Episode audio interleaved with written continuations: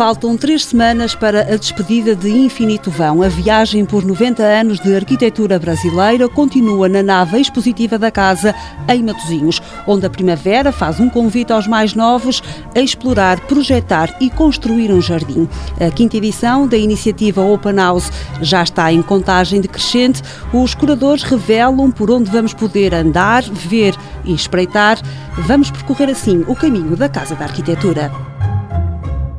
Infinito Vão está quase a despedir-se da Casa da Arquitetura, mas a exposição, que retrata 90 anos de arquitetura brasileira, não tem fim anunciado. Levar a mostra ao país em que se inspirou é uma vontade manifestada por Nuno Sampaio, diretor da casa, que vê nesta oportunidade um dos principais legados do projeto. Há uma solicitação muito grande para que o Infinito Vão, enquanto exposição, possa ir ao Brasil nos próximos anos. Estamos a falar nos próximos ano e meio, principalmente no momento em que o Brasil vai receber a atenção mundial na organização do seu Congresso Mundial de Arquitetura, o IA, no Rio de Janeiro, que já foi considerado pelo Unesco sede da arquitetura no mundo. Por agora, prepara-se a ocupação das férias da Páscoa, que estão à espreita. A Casa da Arquitetura aproveita a primavera e convida os mais novos a explorar, projetar e construir um jardim. Susana Gaudêncio, coordenadora do Serviço Educativo, já tem um plano. Eles vão poder conhecer que tipo de plantas existem,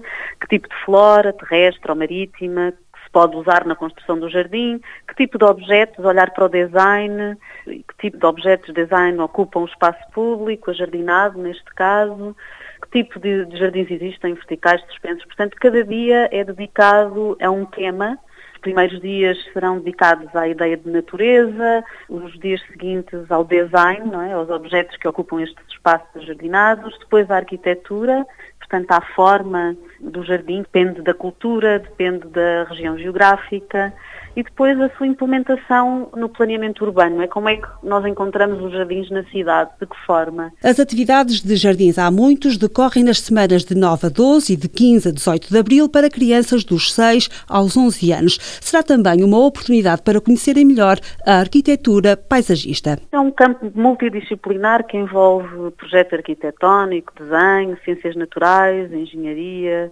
artes, tecnologia e política. E, portanto, é, é, uma profissão que se relaciona com o planeamento urbano e a presença e a preservação do meio ambiente natural e construído. E por isso achamos que é também relevante olhar para esta disciplina e tentar criar um espaço de lazer e de, de promoção da convivência ao ar livre. Em junho está de regresso mais uma edição do Open House Porto que abre a porta de vários edifícios públicos e privados em Matosinhos, Porto e Vila Nova de Gaia. Joana Colseiro, uma das curadoras, diz que o espírito voyeur é assumido e vai apelar a todos os sentidos. A nossa curadoria interpretou literalmente esta ideia e encaminhou a sua escolha para arquiteturas cuja interioridade, vou dizer assim, podem suscitar uma experiência também ela sensorial. A curadoria é partilhada com o Nuno Valentim, que destaca uma novidade. Permitir também o acesso a edifícios que podem estar em processo de transformação e poder abrir as portas a essa situação do antes da transformação para depois no limite, numa próxima edição, se poder visitar o edifício após a intervenção, também nos parece interessante dar essa dimensão do processo que a arquitetura envolve. A quinta edição do Open House Porto está marcada para o final de junho. Se quiser participar como voluntário, saiba que as inscrições estão abertas e terminam a 15 de abril.